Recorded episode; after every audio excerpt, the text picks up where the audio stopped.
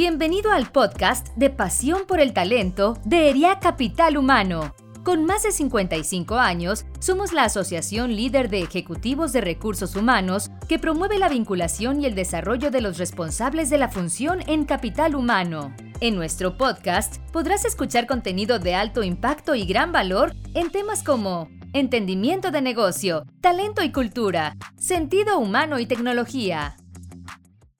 Bienvenidos a un nuevo episodio de nuestro podcast Pasión por el Talento de ERIAC, Capital Humano. Mi nombre es Óscar Alvarado y soy consultor en transformación cultural y diseño organizacional y expresidente de ERIAC. En esta ocasión estaremos conversando acerca de la transformación digital, retos y oportunidades en la formación de Talento 4.0. Nuestra invitada, Clelia Hernández, nos compartirá información de gran valor sobre este tema. Encantados de contar el día de hoy contigo. Clelia es socia fundadora de Expertus. Tiene más de 30 años de experiencia profesional en diversas empresas e instituciones, tanto del sector público como del sector privado. Ha sido instructora de cursos relacionados con calidad, liderazgo, emprendimiento, innovación, modelos de negocio y planeación estratégica. Nuevamente, muchas gracias por aceptar nuestra invitación. Clelia, ¿qué hizo que tomaras la decisión de hacer lo que haces hoy? En otras palabras, ¿cómo llegaste profesionalmente a lo que haces hoy? Hola, Oscar, los saludo con, con mucho gusto. Un honor estar con, con ustedes en, este, en estos eh, ejercicios que se hacen con ERIAC, que es una asociación a la que admiro y respeto, los he apoyado y he compartido algunos momentos con ustedes en el pasado. Y bueno, contestando tu pregunta, eh, mira, yo creo que somos el resultado de, de toma de decisiones constantes en la vida. Yo desde niña tuve una inclinación natural a todo lo que hoy le llamamos STEM, a la ciencia, a la tecnología, a la ingeniería, a las matemáticas, y configuré pues mi vida profesional hacia la ingeniería. Yo soy ingeniera de profesión, soy ingeniera en sistemas computacionales, y eso me fue acercando a la tecnología de una forma natural y directa.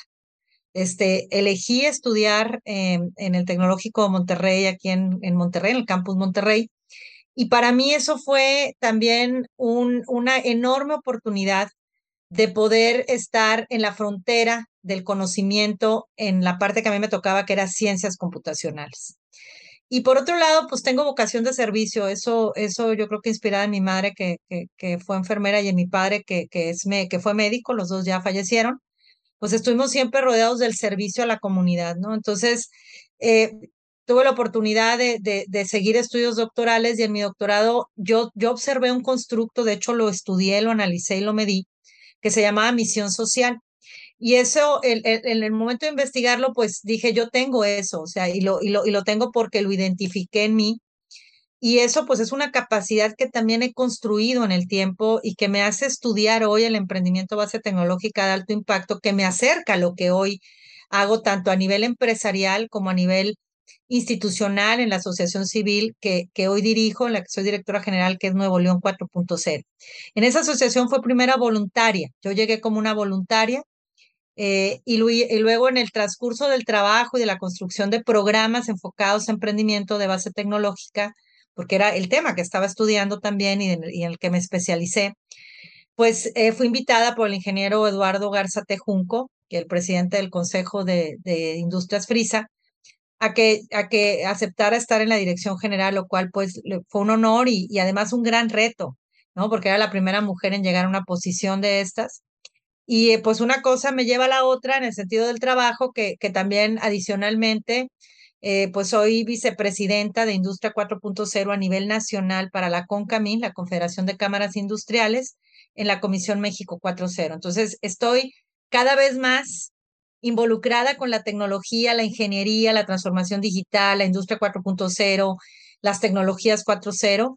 Y definitivamente sigo y seguiré analizando, eh, evolucionando y fortaleciendo por, vocación científica, académica, el emprendimiento de base tecnológica, pero también este, como practitioner, el poder desplegar programas que, permitan eh, pues eh, el avance hacia la competitividad y productividad y, y pues ese, ese emprendimiento busca que se ofrezcan productos, servicios, plataformas, pues que, que, impulsen el bienestar social, ¿no? La salud, la educación, la vivienda, el medio ambiente, la generación de riqueza. Y por eso estoy haciendo lo que hago, ¿no? Porque por un lado, estoy formada profesionalmente para, para estar del lado tecnológico y por el otro lado sumando eh, pues una vocación y una misión social para mejorar las comunidades a las que sirvo, ¿no? Entonces es, es un tema de, de servicio también. Gracias por compartir parte de tu historia. Eso nos da una idea muy clara de qué has hecho para poder llegar aquí y, y algo que, que, conecta muy fácilmente es que seguramente tienes un propósito, un propósito superior que te hace entregar muchísimo más de lo que tradicionalmente se entrega en, estos, en, estos, en, nuestro, en nuestro, andar profesional. Antes de entrar al tema, eh, ¿pudieras eh, compartirnos qué es para ti la transformación digital 4.0 para, para entrar un poquito en contexto? Claro que sí, Oscar. Bueno, pues es un concepto con el que vivo diariamente. O sea, eh, lo he estudiado, lo he leído, lo sigo, lo sigo buscando en, cuanto a tener claramente la definición, y no porque me, me, me acerque a lo teórico, sino porque desde ahí puedo observar la realidad y puedo eh, de alguna forma eh, tener ese marco de referencia, ¿no? En, palabras, y luego te diré lo, lo que representa, es, pues para mí ha sido cambio, mejora, evolución, rentabilidad, eficiencia, valor social, generación de riqueza, este, pues eh, la parte donde, donde, donde las organizaciones se apalancan en la tecnología y pueden, y pueden eh, alcanzar la supervivencia de, de, mediano y largo plazo.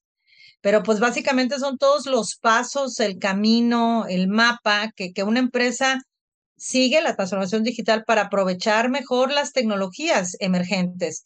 En el tiempo pandémico, y seguimos en él, yo no puedo hablar de la post-pandemia, o sea, creo que eso es todavía un concepto que no alcanzamos, o sea, todavía estamos en ella, todavía hay gente que se enferma, todavía hay gente que sigue en casa, este, pues ha, ha sido eh, un, un, una serie de aceleración de tecnologías que muchas organizaciones decían, en nuestro mapa de transformación digital vamos a estar haciendo esto en el 2023 o en el 2025. Nada, ya lo están haciendo. ¿Por qué? Porque se aceleró esa adopción o esa aceleración o ese escalamiento, ¿no?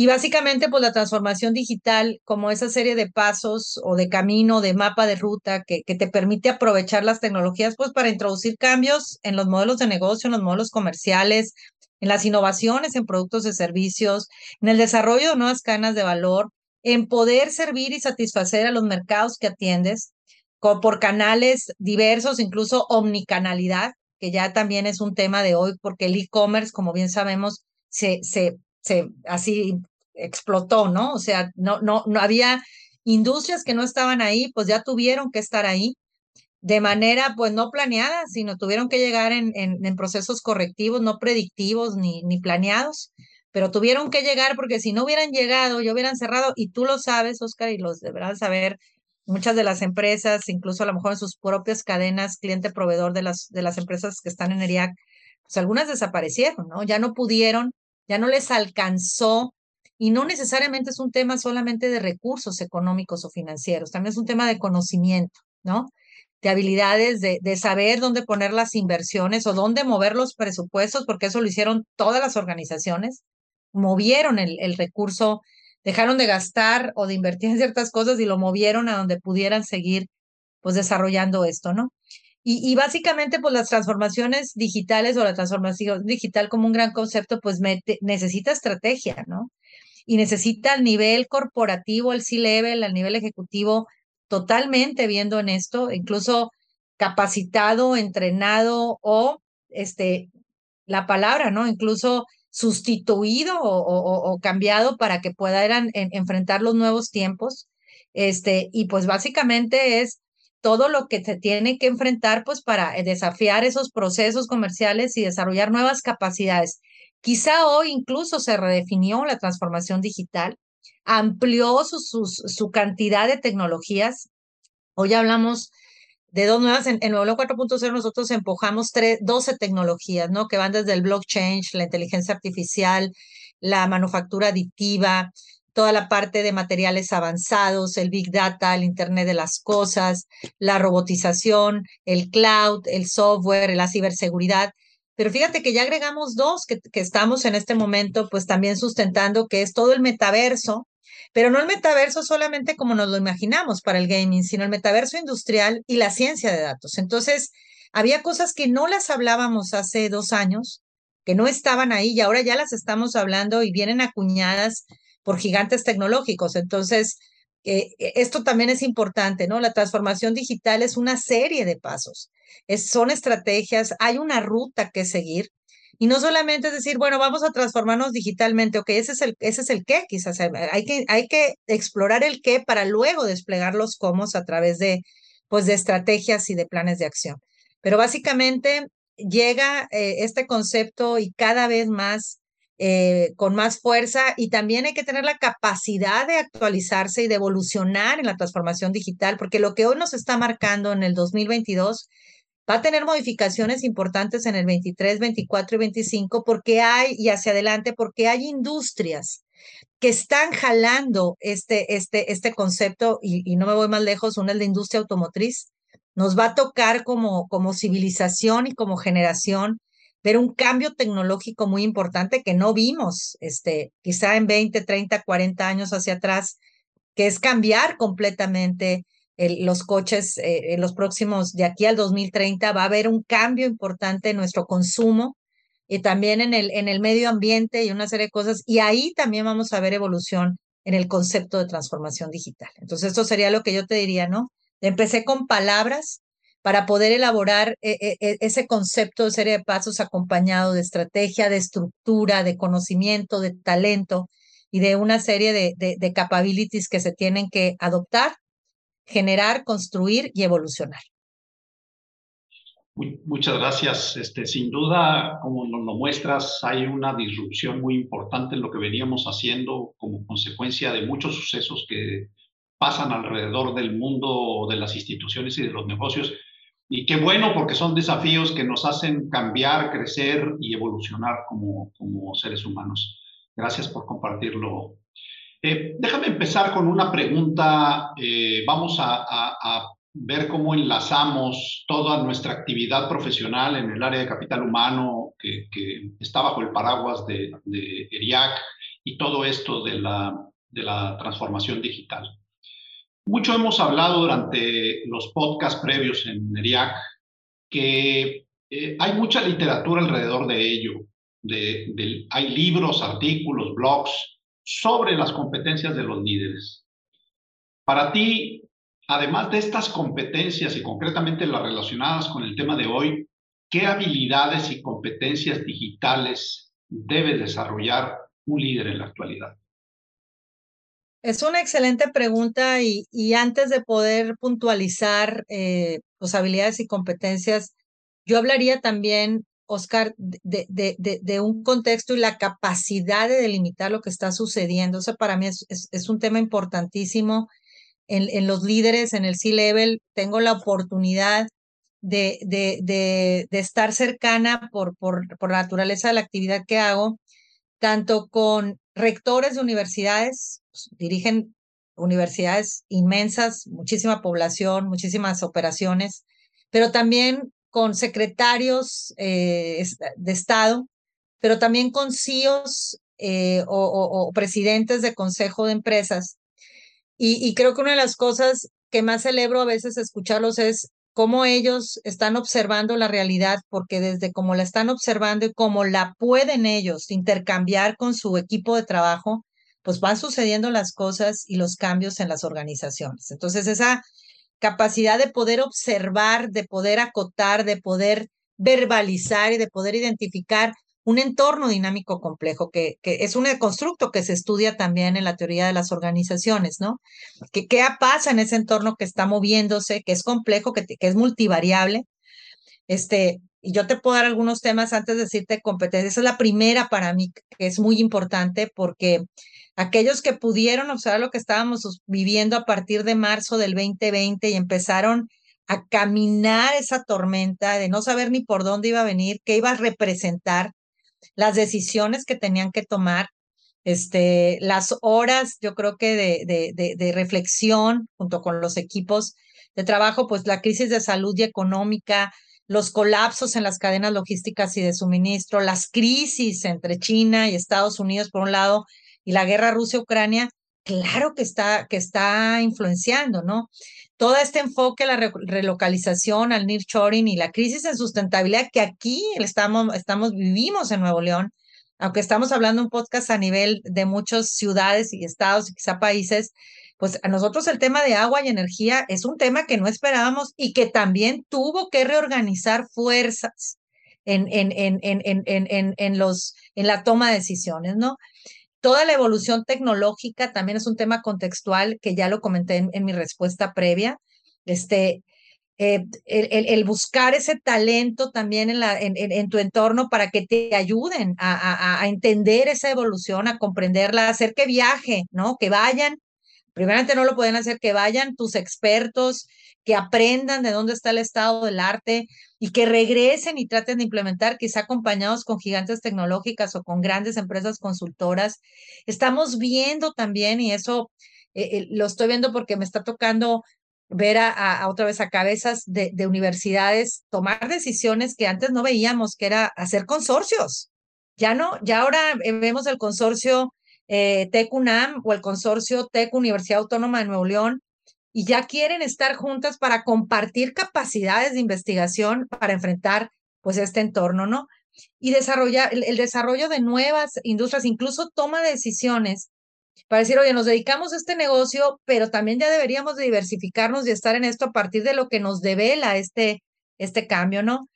Estamos viendo el, el, el, el, gran cambio en la agroindustria, o sea, toda la tecnificación que se necesita para alimentar, para utilizar mejor los recursos, las energías limpias, pues las tecnologías 4.0 están ahí, ¿no? Entonces, yo, yo recomiendo después de este análisis del entorno que lo deben de tener ellos y el equipo directivo para poder delinear esa, esa toma de decisiones, pues es todas las habilidades técnicas y blandas también, que, que esas ya vienen perfectamente eh, eh, definidas y prospectadas por el Foro Económico Mundial ya desde 2015, 2018, 2020, pues ya han hecho los reportes de los trabajos del futuro. Entonces, un, un, líder ahorita necesita también saber en qué se tiene que actualizar. O sea, ya no puede dirigir con, con la historia del pasado. Estamos en un mundo que cambió, este, ya, ya se movió, ¿no? Entonces, sigue privilegiando hacia el 2025 y el 2030 el tema, la habilidad blanda número uno que tiene detrás habilidad técnica, pues es la capacidad de resolver problemas complejos. O sea, esa capacidad tiene que ser, si no la tienen, tienen que desarrollarla y tienen que complementarla, ¿no? Entonces, eh, esas 10 habilidades blandas no son solamente para las nuevas generaciones. El que nos esté hablando ya de que es, un tema de, de, reporte de futuros, el 2025 está tres años. ¿Qué está pasando en las organizaciones para estar observando lo técnico y lo blando como habilidades 360? no solamente lo técnico, ¿no? Entonces, eh, yo creo que esta parte de, de, de, observarlas claramente, donde, donde les comparto, pues que, que esa la habilidad, la habilidad de la capacidad de tener esta, este, resolver problemas complejos o, o tener un pensamiento analítico y de innovación o el aprendizaje activo o, verdaderamente movernos en la, en la parte también de, del uso de la tecnología, o sea, tienen que convertirse también en una referencia y no decir, oye, yo no, yo no sé de eso, que lo vean mis ingenieros. No, no, no. Ya tenemos dispositivos móviles que se convirtieron en nuestras oficinas portátiles, enfrentando mundos de ciberseguridad eh, totalmente vulnerable. No hay, no hay día que no nos enteremos, ¿verdad? Que alguien le han hackeado su cuenta y que pues nos avisan para que no caigamos pero necesitamos esa habilidad tecnológica, necesitamos ese, ese pensamiento crítico, esa capacidad de resolver problemas, esa parte también de la resiliencia, la tolerancia al estrés, la flexibilidad, que, que esas son las habilidades, Oscar, que no va a poder sustituir la tecnología. No podemos permitir que la tecnología nos rebase como humanidad. El ser humano tiene la responsabilidad de ir adelante de la tecnología y no nos enfrentemos a un mundo como, como el, el, el, el, mundo Terminator, ¿no? Donde las máquinas nos, nos, nos aniquilaron.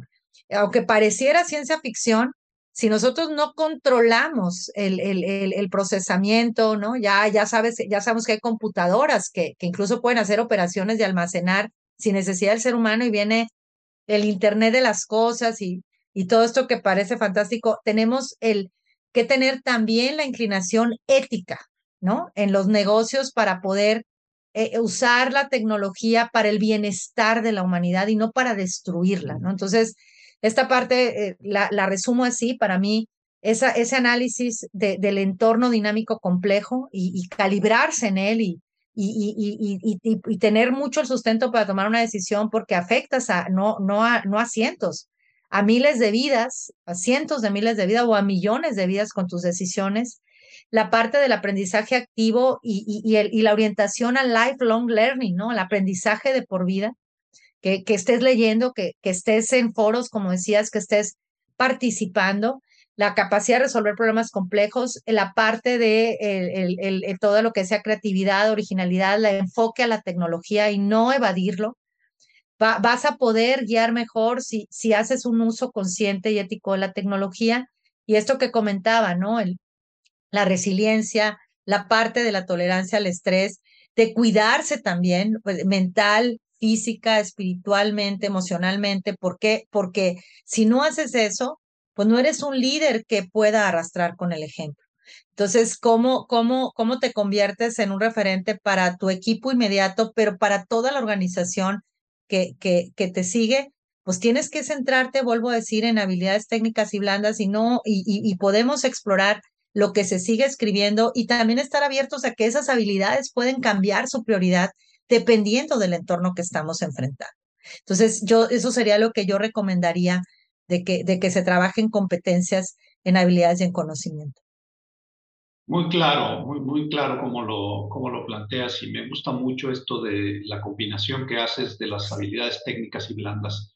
Eh, ser, tener eh, maestría en las habilidades técnicas no es suficiente, las habilidades blandas son sumamente importantes y si lo han sido en el pasado, hoy es apremiante contar con ellas. Totalmente de acuerdo. Totalmente, totalmente. Vamos, vamos a tocar un poco eh, la parte de, recursos humanos, dado que ERIAC está relacionado con el capital humano. ¿Qué recomendaciones podrías darnos para integrar los procesos de recursos humanos a la tecnología y sobre todo a la inteligencia artificial, aunque comentaste que hay muchos otros frentes en el, en el lado de la transformación digital 4.0? Fíjate, cuando, cuando, le, cuando esta pregunta llega a mí y, me, y, me, y me dicen eh, inteligencia artificial, que es una de las tecnologías de boga, está en el top 3 ahorita de, de, de la adopción tecnológica en todos los niveles, es porque se construyen modelos de inteligencia artificial que, que van a generar o que van a observar ciertos patrones de comportamiento para poder tomar decisiones, ¿no? Yo tuve la oportunidad de estudiar el, concepto de inteligencia artificial eh, hace muchos años. La base de lo, cómo se construye son listas y son, listas anidadas que van tomando decisiones de acuerdo al comportamiento de lo que se está observando. Y encontrar en el camino, muchos años después, que ya está operacionalizada, incluso incluida dentro de cajas que llamamos cajas negras, que ya lo traen adentro programado a nivel de tarjetas o no y ya sucede en esto sucede este análisis entra una variable y sale un análisis y te dice bueno este es el comportamiento o bien les pongo un ejemplo que, que me encantó que trabajamos con, con uno de los gobiernos de aquí en Nuevo León municipal que era oye yo necesito observar a través de las cámaras la ausencia de placas cuando estamos acostumbrados en la realidad a ver que el coche tiene o no tiene placa Prográmaselo a un modelo para que sin necesidad de que esté el ser humano ahí, lo observe, lo mida, lo indique, diga cuántos, cuántos pasaron, de qué color, o sea, todo eso es un programa que, que ya incluso está embebido probablemente en, en, en, un, en, un, en un código o en un, en un software o en un hardware. Entonces, cuando, cuando vino una pregunta, dije, qué interesante, porque conozco empresas que hoy hacen los procesos, ciertos procesos anticipan de reclutamiento y de selección de personal, ya los anticipan para que entonces el ejecutivo de recursos humanos se enfoque, ¿verdad? En, en, cosas que, que solamente pueden venir a través quizá de la entrevista, que puede ser virtual, pero viendo a la persona, o puede ser presencial y no estar en procesos que son quizá más mecánicos o más repetitivos, ¿no? Entonces yo creo que ahí es donde, donde yo totalmente lo recomendaría que, que, que, se, que se incluya la tecnología. Ya hay un desarrollo importante para la parte de comportamiento organizacional, recursos humanos, este, ahora le llamamos, ¿no? Transformación, cultura, eh, ya tienen nombres más sofisticados del área de RH. Y, básicamente porque pues lo que no puedes medir, no lo puedes controlar y no lo puedes mejorar. Entonces, podemos pensar que hacemos el mejor proceso de recursos humanos que incluso me platicaba ayer eh, eh, un, una persona muy cercana a mí, que, que pues en una empresa top global, o sea, está en el top five del mundo en sus ingresos, pues tienen errores en los procesos de reclutamiento, se hacen bolas, este, duplican. Dices, oye, ¿por qué les pasa eso? Pues porque todavía lo están dejando completamente de lado el ser humano y no, y no hay ciertas partes que estén automatizadas. Entonces, ayer, ayer precisamente hacíamos este análisis y yo recomendaba eh, eh, pues que se observaran ciertas empresas que ya tenían semiautomatizados procesos y que les está yendo, gracias a Dios, excelentemente bien, porque llegaron a, a atender un pain, una necesidad, una, un, un dolor en, en, el área de RH, ¿no? Y, yo, además, de, les daría recomendaciones puntuales antes de, de, de solamente y de manera aislada o desarticulada eh, involucrar la tecnología y la inteligencia artificial como tal, yo creo que hay que dar pasos hacia atrás como organización, porque esto tendría que responder, Oscar, a, a, a verdaderamente una visión de digitalización de la empresa. O sea, no solamente hacerlo RH, sino tiene que ser parte de una orquestación digital que tiene que hacer la compañía y, todo esto empieza con una visión. Está la, la, gran visión de la empresa, la misión, que esto es parte de la filosofía empresarial, de la planeación estratégica que se corre cada año. Entonces, ¿cómo esa parte también le das o la tomas y la digitalizas? Dices, le voy a agregar el componente digital o hago una visión digital que, que va alineada completamente a mi visión de negocio, ¿no? Y cómo eso además, pues tú lo, lo bajas y lo puedes hacer a nivel corporativo y luego lo bajas a divisiones, unidades de negocio, incluso en grupos empresariales, la holding, a las subsidiarias. ¿Cómo lo vas bajando para que, pero bien, en parte del equipo, del equipo C-level? No, no, no puede venir de abajo hacia arriba, no es, no es, no es bottom up, es top down. Esto está dicho, estudiado, analizado por, incluso tú le preguntas a las consultoras, ¿no? De, de, de, batalla, McKenzie, Deloitte, todas las que están avanzando en la, la, la, conversación y los programas y todo, es así. Es como los sistemas de calidad, o sea, no hay forma de implementar si no viene desde ese nivel, ¿no? Después de ahí, evalúen la madurez digital de la organización. Después de ahí, construyan el mapa de ruta.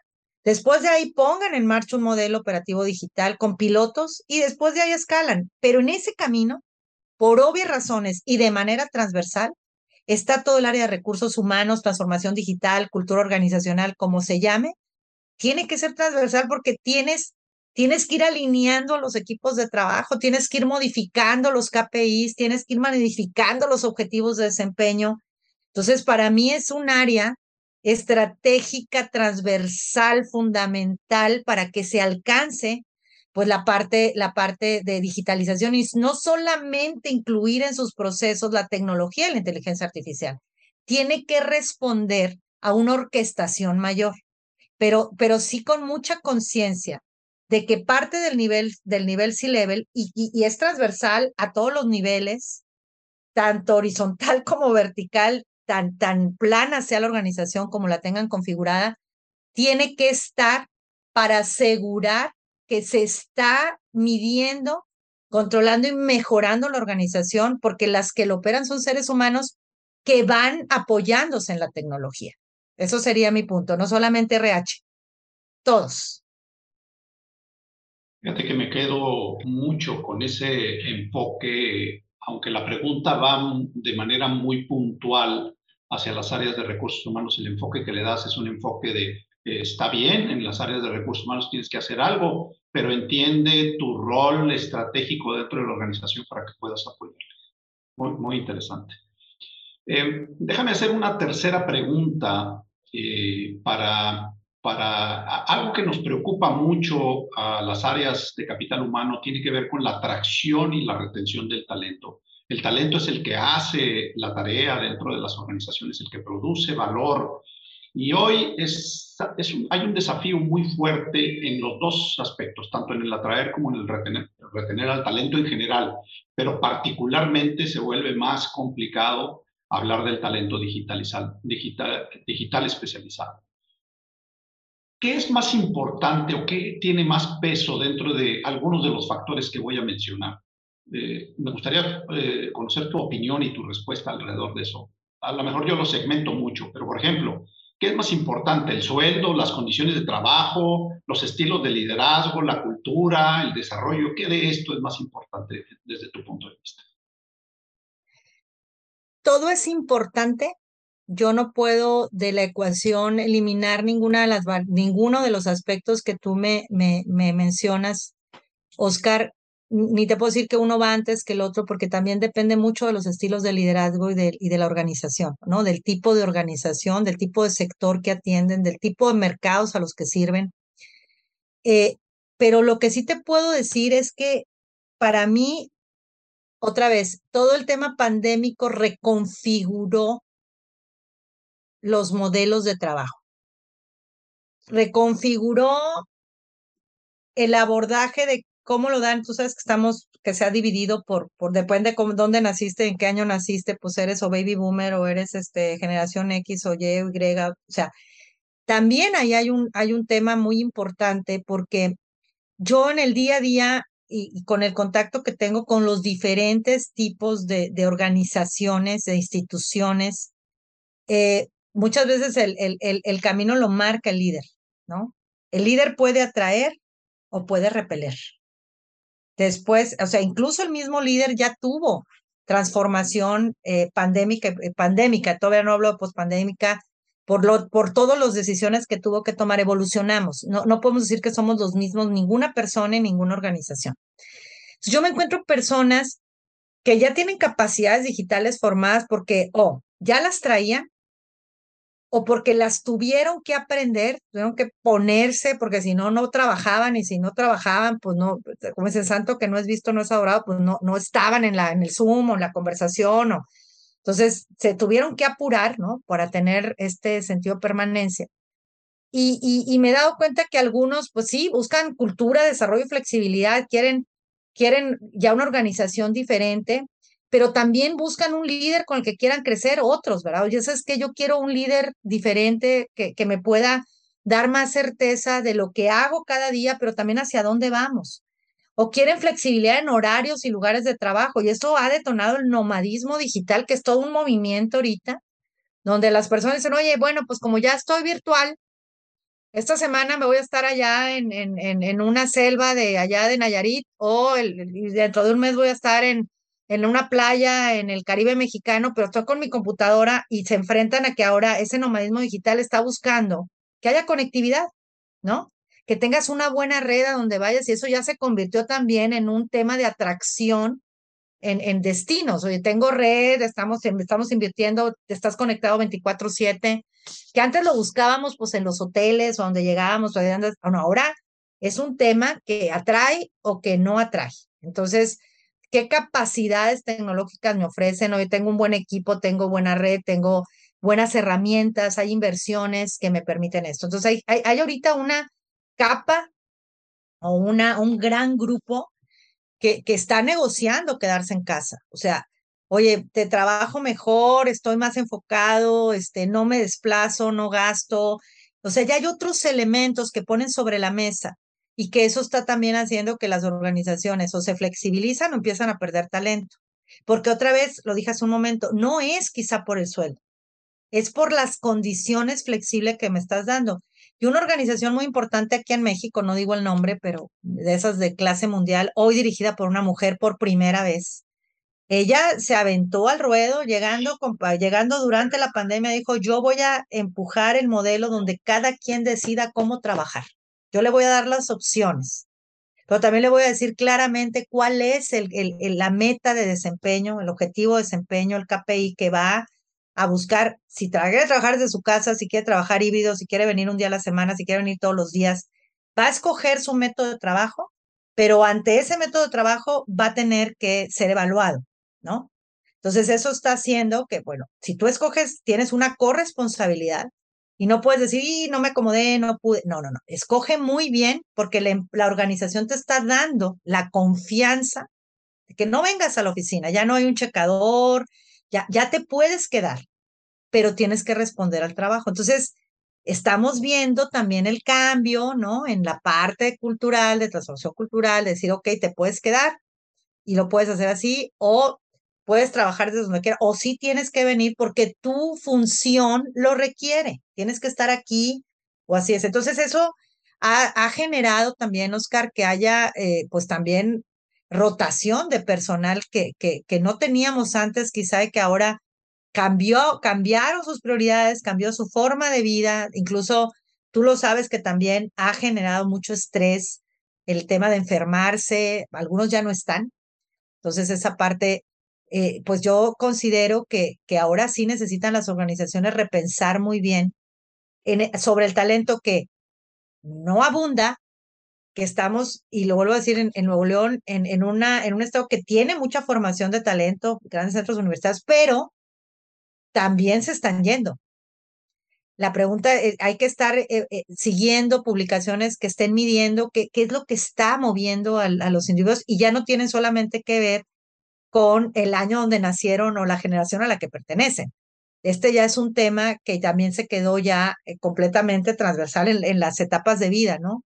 Entonces, si a mí me preguntaran, yo tomo la decisión de ser más virtual aunque atiendo muchos temas presenciales, pero sí prefiero trabajar y no perder tiempo en desplazamientos que pudiera mejor aprovechar para una junta adicional que, que no tendría si fuera en coche, ¿no? Entonces, te les pongo esta perspectiva porque así como hablaba de las habilidades del futuro, pues también van a moverse los trabajos y las condiciones de ese trabajo. Incluso ya hay corrientes que están pidiendo trabajar menos, tú lo sabes, hay eh, líderes empresariales muy fuertes. Trabajemos menos, eh, alarguemos la etapa de jubilación, este, menos días a la semana, pero más años nos quedemos. Bueno, eso también genera pues una conversación y un diálogo, algunos en contra, otros a favor, pero eh, tenemos que estar abiertos a que el cambio es lo de hoy y la evolución y la adaptación al cambio también es una habilidad importante. Muy bien. El tema es muy interesante, lo que tú sabes y lo que nos puedes compartir también lo es, pero el tiempo desafortunadamente se nos está acabando. Yo, yo no quisiera eh, que cerráramos esta, esta charla sin hacerte una última pregunta. Eh, sí, me gustaría saber qué nos recomiendas para incrementar nuestro aprendizaje y las competencias sobre este tema. Seguramente hay todos los recursos que tú conoces, algunas cosas que nos pueden ayudar a tener eh, mejor, mejor sensibilidad, mejor awareness sobre esto y mejor saber hacer sobre esto, lecturas, prácticas, conversaciones. Tú, nos dirás. Por supuesto, mira, yo recomendaría estar en constante actualización. Eso es lo primero que, que, que, que recomendaría, porque no estarlo, no transformarse, no avanzar, es no permanecer. Va a llegar alguien más joven o más viejo, no importa, quizá a veces ya le da, sino que sí lo hace, que sí puede hacerlo diferente. Es, es muy valorada ya también ahorita la innovación disruptiva, ¿no? O sea, cambió el modelo y el modelo jaló, pero, o sea, hay riesgos, pero esa parte para mí es muy importante, la actualización. Eh, la, yo le recomendaría entrenamientos. Eh, constantemente nosotros empujamos con las universidades o con los clústeres o con los centros de innovación formación y entrenamiento. Una cosa es capacitarse, que es el, tema generalista, y el tema de entrenamiento ya es en temas de especialización.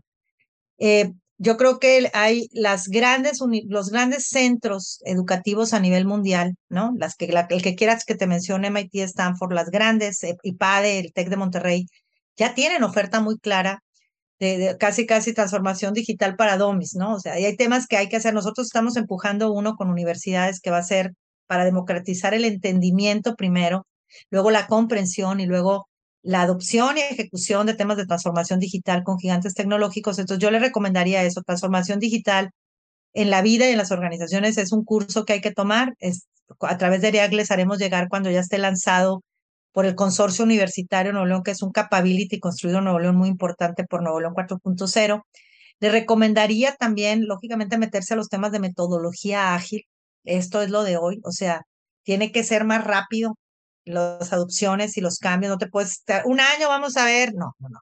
Ah, metodología ágil, equipos, Scrum, toda esta parte que ya también es una metodología muy utilizada. Todo el tema de adentrarse como ejecutivos a los temas de ciencia de datos. También vamos a estar dando un taller totalmente gratuito a C-Level. Vamos a escoger a 20 para que estén ya en la conversación de ciencia de datos. Y yo les recomendaría algunos artículos y, entrenamientos, ya les dije, o sea, hay que entrenarse, hay que invertir en esto, virtual, híbrido o presencial. La parte también de, de qué leer, ¿no? Yo, yo recomendaría que sigan, por supuesto, eh, que se inscriban en los boletines de las grandes consultoras mundiales. Eh, McKinsey Deloitte tienen excelentes publicaciones, diariamente nos llega algo a, nuestros, a nuestros correos electrónicos de boga, de, de frontera, entonces, eh, lee un artículo de ellos al día, olvídate, vas a tener, eh, vas incluso a ser promotor de cambios, te vas a empezar a ser escuchado en la organización, pero susténtalo. No, no porque se lo escuchaste a alguien decir, no, ve y búscalo y susténtalo, ¿no? Me estoy referenciando en. Recomiendo que lean, por supuesto, el reporte de los trabajos del futuro. El último es el del 2020. Nos debe Foro Económico Mundial un 2022, un 2023. Va a salir. Lean también los reportes de brecha de equidad de género, hay muchos temas ahí que, que las mujeres están, pareciera que no, pero adoptan fácilmente la tecnología porque, porque tienen capacidades para poder hacerlo y a veces necesitamos también ver qué está pasando con ellas a nivel global, qué estamos implementando nosotros en nuestras organizaciones para atraer al talento femenino e incluso si hay que tener flexibilidad por los roles que tiene, más vale tenerla, pero retener al talento que dejarlo ir. Entonces, viene una generación entre niñas y jóvenes muy que estamos buscando tener en STEM, que en 10 años van a ser las que están resolviendo estos problemas, los problemas que van a estar enfrentando en 10 años, no los de ahorita. Ellas van a estar enfrentando problemas o ellos van a estar enfrentando problemas que no existen. Entonces, recomiendo esas lecturas, recomiendo sus consultoras. Por supuesto, si estamos en los temas de transformación digital en diferentes sectores industriales, la empresa número uno a nivel mundial en el tema de, Industria 4.0, transformación digital, es Siemens. Siemens sigue produciendo muchísimos artículos eh, y, SAP también es una gran referencia. Y no solamente por lo que hacen en los mercados, Oscar, sino por lo que escriben, producen y nos comparten al mundo. No solamente están ganando dinero, o sea, no solamente están siguiendo dos indicadores muy importantes que están asociados a la transformación digital el aumento de la rentabilidad proveniente de incorporación de casos de uso y habilitación de tecnologías, pero sobre todo el aumento, el porcentaje de aumento de ingresos, porque pudimos conquistar nuevos mercados porque usamos la tecnología como habilitador. Esos son dos KPIs globales que deben de estar incluidos en cualquier organización, porque son los que la tecnología te permite estar sustentando y creciendo. Entonces, estas grandes organizaciones, claro que están con esos dos, dos, dos indicadores, pero también son generosas en el conocimiento y nos los entregan al mundo.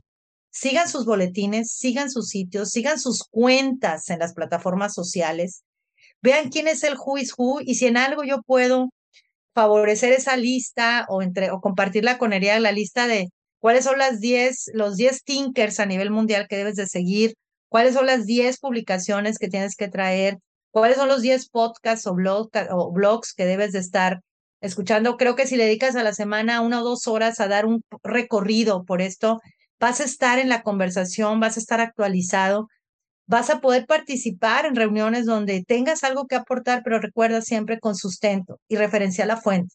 Según el estudio de McKenzie, según el estudio de EOS, se está diciendo este porcentaje y busca también el dato cuantitativo para que de ahí puedas medir brechas que están pasando en tu organización. Entonces, las brechas son importantes para saber cómo acortarlas. Va a haber estrategia, plan de acción, KPI, este, evaluación para lograrlo, pero eso que venga por un proceso de transformación digital guiado que hoy les di como los pasos, ¿no? Haz, pon la visión, evalúa todo lo que les dije y eso está muy puesto en la literatura. Entonces, pues eh, ha sido un placer estar con ustedes y haber compartido estas ideas. Es, eh, y acuérdense, pues esos dos KPI son importantes, la rentabilidad porque habilité tecnología y el porcentaje de ingresos porque conquisté nuevos mercados apoyándome en tecnología, e-commerce, este, omnicanalidad, todo lo que quieran que están dentro de las tecnologías que nosotros también impulsamos y, empujamos. Pues nos dejas grandes aprendizajes, eh, eh, conceptos muy valiosos en un tema precisamente de gran valor. Eh, nos dejas inquietos también porque vemos que hay un desafío bien importante en el que hacer eh, que tenemos en el mundo de los negocios y como organizaciones. Eh, muchísimas gracias, eh, Clelia, por tus aportaciones, por tu tiempo, por tu dedicación este, y por compartir con nosotros todo este conocimiento. Gracias a ustedes, fue un placer estar con, con todos los amigos de ERIAC y con toda la gente que amablemente nos escucha. Y pues siempre a la orden, búsquenos en, en las plataformas sociales como Nuevo León 4.0 y una servidora pues también está en las redes como Clelia Hernández, es, es, eh, realmente está bien asociado, pues que estoy dirigiendo la iniciativa o que soy empresaria. Y me encantará pues seguir la conversación en, en otros medios. Y siempre a la orden y un gusto y un honor haber estado con ustedes. Muchas gracias, Oscar, por la entrevista muy, muy dinámica, muy retadora. Y gracias por este espacio. Que estén muy bien. Muchísimas gracias. Muchas gracias también a toda nuestra audiencia por escucharnos. Nos esperamos en el siguiente episodio de Pasión por el Talento. Hasta la próxima. Gracias por habernos escuchado. Te invitamos a seguir nuestro podcast en Spotify, Apple Podcast y Google Podcast. También puedes seguirnos en nuestras redes sociales. Encuéntranos como ERIAC Capital Humano. Te esperamos en el siguiente episodio de Pasión por el Talento.